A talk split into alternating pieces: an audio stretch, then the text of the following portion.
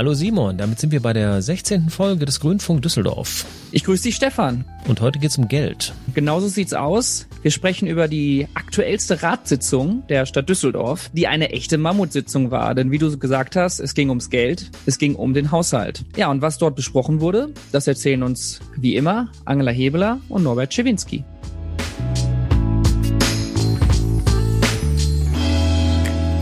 So, und heute dürfen wir begrüßen das Fraktionssprecherinnen-Duo der Grünen Ratsfraktion in Düsseldorf. Herzlich willkommen an Angela Hebeler und Norbert Schewinski. Schön, dass ihr da seid. Ja, hallo ihr beiden. Schön wieder mit euch zusammen zu sein und eine nächste Folge aufzunehmen. Ja, hallo auch von mir. Ja, hallo auch von mir.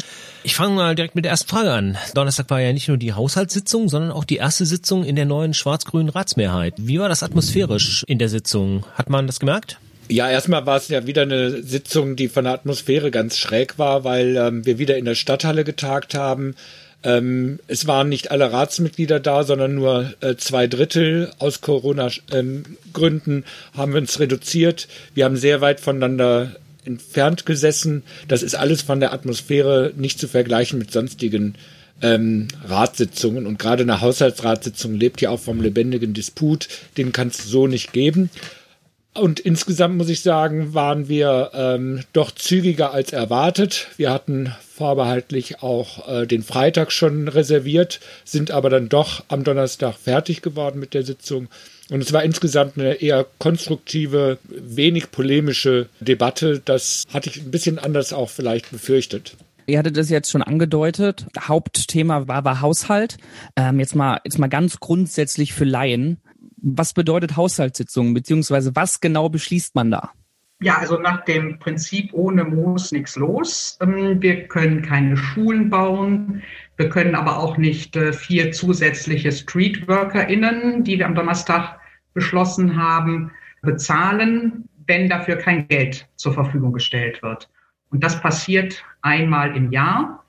Wir sind jetzt ein bisschen später dran als für gewöhnlich. Da haben wir immer in, im Dezember den Haushalt fürs nächste Jahr beschlossen, aber durch die Kommunalwahl, weil die erst im September war, äh, wurde der Haushalt zwar im letzten Jahr noch eingebracht, aber wir haben ihn jetzt erst Anfang Februar für das laufende Jahr beschlossen und stellen da äh, die finanziellen Mittel sowohl für Investitionen, also alles, was gebaut wird, zur Verfügung, als auch den äh, sogenannten konsumtiven Haushalt.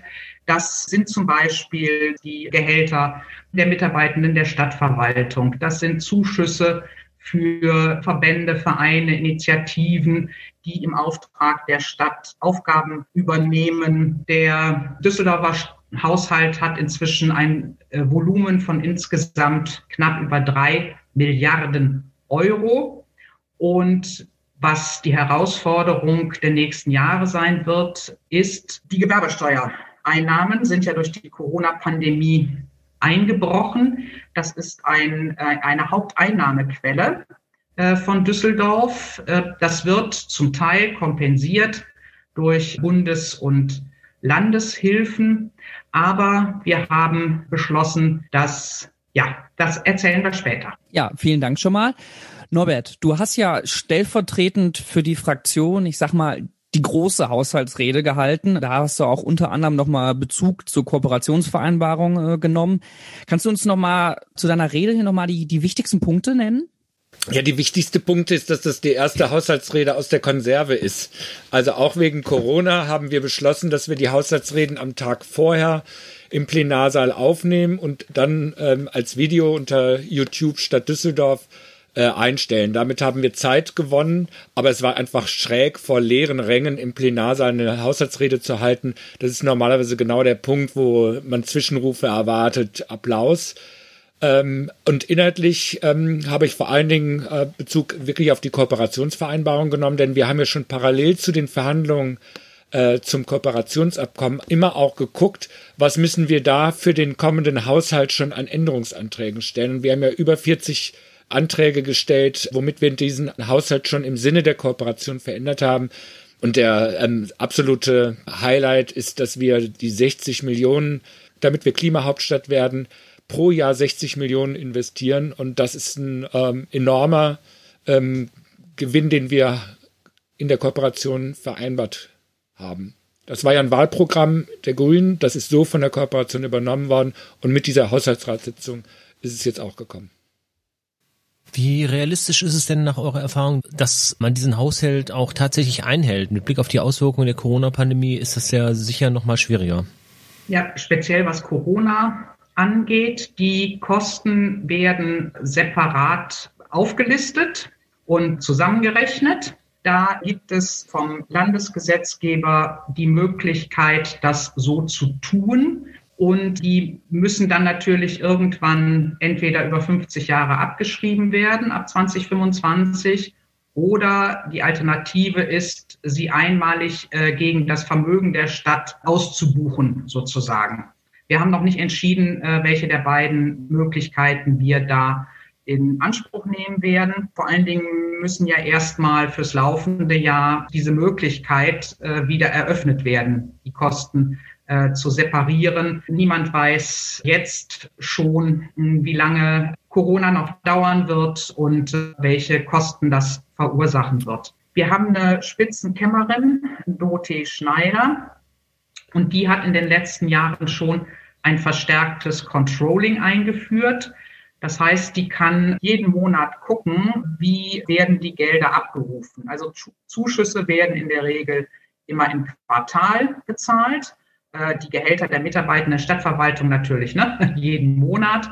Und bei den Investitionen, da äh, kann man hm, auch relativ genau im Laufe des Jahres sehen, wie die Gelder da abfließen, wie die Gelder verbaut werden.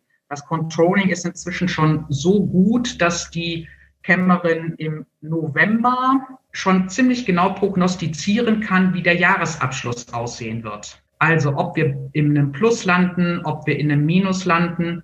Und äh, nach der Haushaltsverabschiedung ist immer direkt vor der Haushaltsaufstellung des nächstjährigen nämlich. Also da werden jetzt wieder alle Ämter gefragt, okay, ähm, wie viel Geld braucht ihr denn wofür in 2022? Und das äh, sind so parallel laufende Prozesse, die natürlich aber auch miteinander zu tun haben.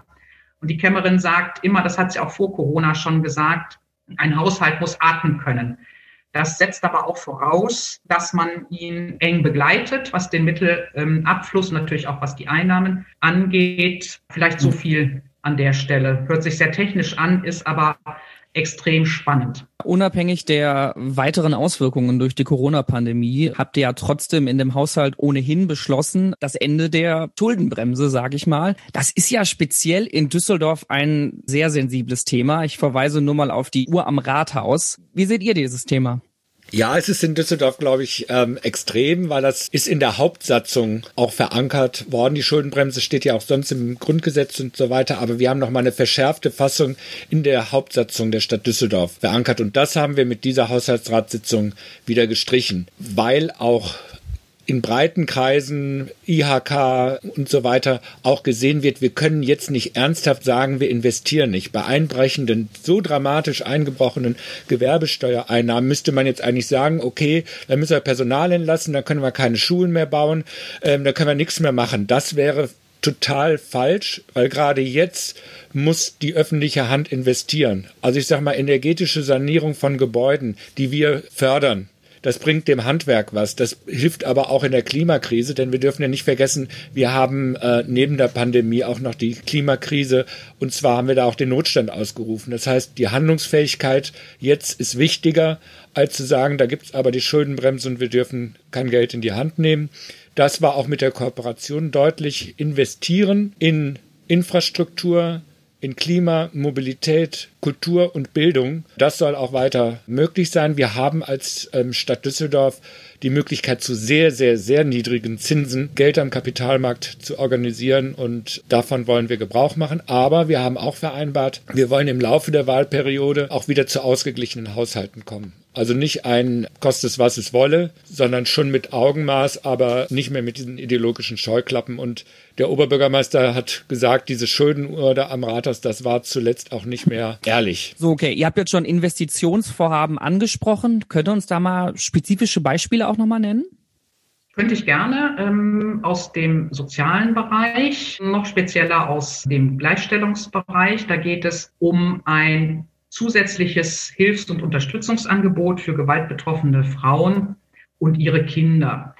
Das gibt es so schon in Hamburg und Hannover. Wir in Düsseldorf wären dann die dritte Stadt bundesweit, die eine sogenannte Clearingstelle ähm, auf den Weg bringen würde. Das ist eine Akutaufnahme eben für von Gewalt betroffene Frauen und ihre Kinder, wenn sie welche haben, die nicht sofort ins Frauenhaus gehen wollen oder möchten, die aber erstmal raus müssen aus dem äh, häuslichen Umfeld. In dieser Akutaufnahme bleiben sie höchstens fünf Tage, während der Aufenthalt im Frauenhaus ja ein halbes Jahr äh, durchaus dauern kann. Und dann wird geschaut, hm, ob eben das Frauenhaus das richtige weitere Hilfsangebot ist oder ob äh, andere Unterstützungsangebote vielleicht sinnvoller sind. Zum Beispiel können Frauen mit Handicaps nicht in die beiden Düsseldorfer Frauenhäuser, weil die nicht barrierefrei sind zum Beispiel, ja, oder äh, Frauen, bei denen Suchtthema äh, ist, äh, das ist für die Frauenhäuser auch zu herausfordernd. Auf jeden Fall haben wir die Frauenberatungsstelle in Düsseldorf mit der Konzepterstellung beauftragt. Das Konzept steht jetzt, das ist auch vorgestellt worden. Und es gibt vier unterschiedliche Möglichkeiten, so eine Clearingstelle zu fördern. Zwei Bundesprogramme kämen dafür in Frage, aber auch zwei Landesprogramme. Und wir müssen jetzt zeitnah entscheiden, welche dieser Fördermittel wir beantragen wollen, in Anspruch nehmen wollen. Und das heißt, wir haben am Donnerstag erstmal die Planungsmittel, die laufen nämlich eigentlich Ende März aus. Die haben wir erstmal für den Rest des Jahres verlängert, also nochmal 50.000 Euro obendrauf bewilligt. Und sobald klar ist, bei welchem Fördertopf wir den Zuschlag bekommen, müssen wir dann geeignete Immobilien suchen. Oder wir lassen eben welche bauen. Äh, das wäre dann die, äh, eine längerfristige Perspektive. Also uns ist klar, dass wir im Laufe des Jahres da weitere Entscheidungen werden treffen müssen. Und dann gibt es, das ist auch noch etwas zum Haushalt, die Möglichkeit, außerplanmäßige oder überplanmäßige Mittel im Laufe des Jahres zu bewilligen als Stadtrat. Wenn eben ein neues Thema da ist, was sofort umgesetzt werden muss, wo im Laufe des Jahres noch finanzielle Mittel zur Verfügung gestellt werden müssen, dann kann der Stadtrat das beschließen und die Kämmerin reiht dann äh, diese Mittel in den Gesamthaushalt ein. Okay, damit haben wir genug über Geld und über den Haushalt gesprochen. Äh, was sind die World University Games Rhein-Ruhr 2025? Das wird eine kleine Olympiade werden, wenn sie stattfindet, weil daran wahrscheinlich 10.000 Athletinnen und Athleten teilnehmen werden. Das äh, ist vergleichbar mit der Größenordnung einer Olympiade.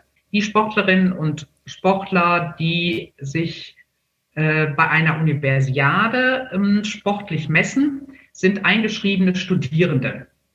Denn äh, Ausrichter ist der Allgemeine Deutsche Hochschulsport Verband. Da gibt es auch äh, einen ähm, weltweiten Dachverband, der hat einen französischen Titel, den ich gerade nicht präsent habe. Also die deutsche Abteilung wird diese Veranstaltung durchführen. Das wird in mehreren Städten, nicht nur in Düsseldorf, sondern eben auch in anderen, äh, vor allen Dingen Ruhrgebietsstädten, werden einzelne Wettkämpfe stattfinden. Die Sportlerinnen und Sportler werden in Hotels untergebracht. Dafür wird also kein olympisches Dorf äh, gebaut, sondern die werden Wahlkampfstätten nah, dann in den Kommunen, in den Hotels untergebracht. Und äh, Bund und Land haben sich verpflichtet, diese Universiade komplett zu finanzieren. Auf die Stadt Düsseldorf kommt dann nur die Bereitstellung der Wettkampf Städten zu. Kommen wir mal zum Abschluss.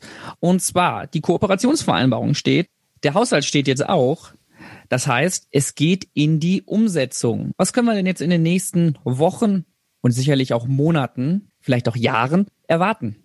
Ja, äh, ich meine, wir haben die Kooperation äh, ja abgeschlossen für fünf Jahre. Das ist ein sehr fettes Werk von 90 Seiten und ähm, das gilt jetzt abzuarbeiten. Nicht alles auf einmal, klar. Aber so wie wir jetzt eben im Haushalt ähm, gesagt haben, okay, es gibt mehr Geld für den Radwegebau, es gibt auch mehr Stellen für die Planung von Radwegen, muss man jetzt überlegen, was heißt das konkret? Also wir hatten in der Kooperation gesagt, wir wollen das Radhauptnetz nochmal neu beschließen. Wir wollen die Beteiligungsstrukturen dort verändern. Wir wollen mit einer anderen App auch die Frage, wie kommunizieren wir Radwegebau. Das müssen wir jetzt einzeln durchbuchstabieren für die Bereiche und wir haben ja verabredet, dass wir uns auch regelmäßig in den Gremien treffen, also zum Beispiel die fachpolitischen Sprecher, Sprecherinnen von CDU und Grünen gemeinsam mit Verwaltung solche Prioritätensetzungen machen. Das werden wir äh, tun. Wir haben als Kooperation ja auch eingeladen, ähm, die anderen Fraktionen mitzutun. Die SPD hat so zum Beispiel auch dem Haushalt zugestimmt so dass es eben nicht nur CDU und äh, Grüne waren. Da werden wir auch gucken, dass wir in einigen Bereichen auch äh, eine breite Mehrheit für die Schritte organisieren. Und mit dem Haushalt haben wir quasi jetzt die finanziellen Weichen gestellt, aber in der Umsetzung müssen wir es jetzt feinjustieren. Wunderbar. Das heißt für uns, wir schauen euch in nächster Zeit weiter auf die Finger und werden natürlich auch in diesem Jahr noch häufig mit euch über das sprechen, was passiert und was noch ansteht. Vielen Dank aber erstmal für heute an euch beide. Sehr gern. Bis bald. Ja, danke schön. Ja, vielen Dank auch von mir.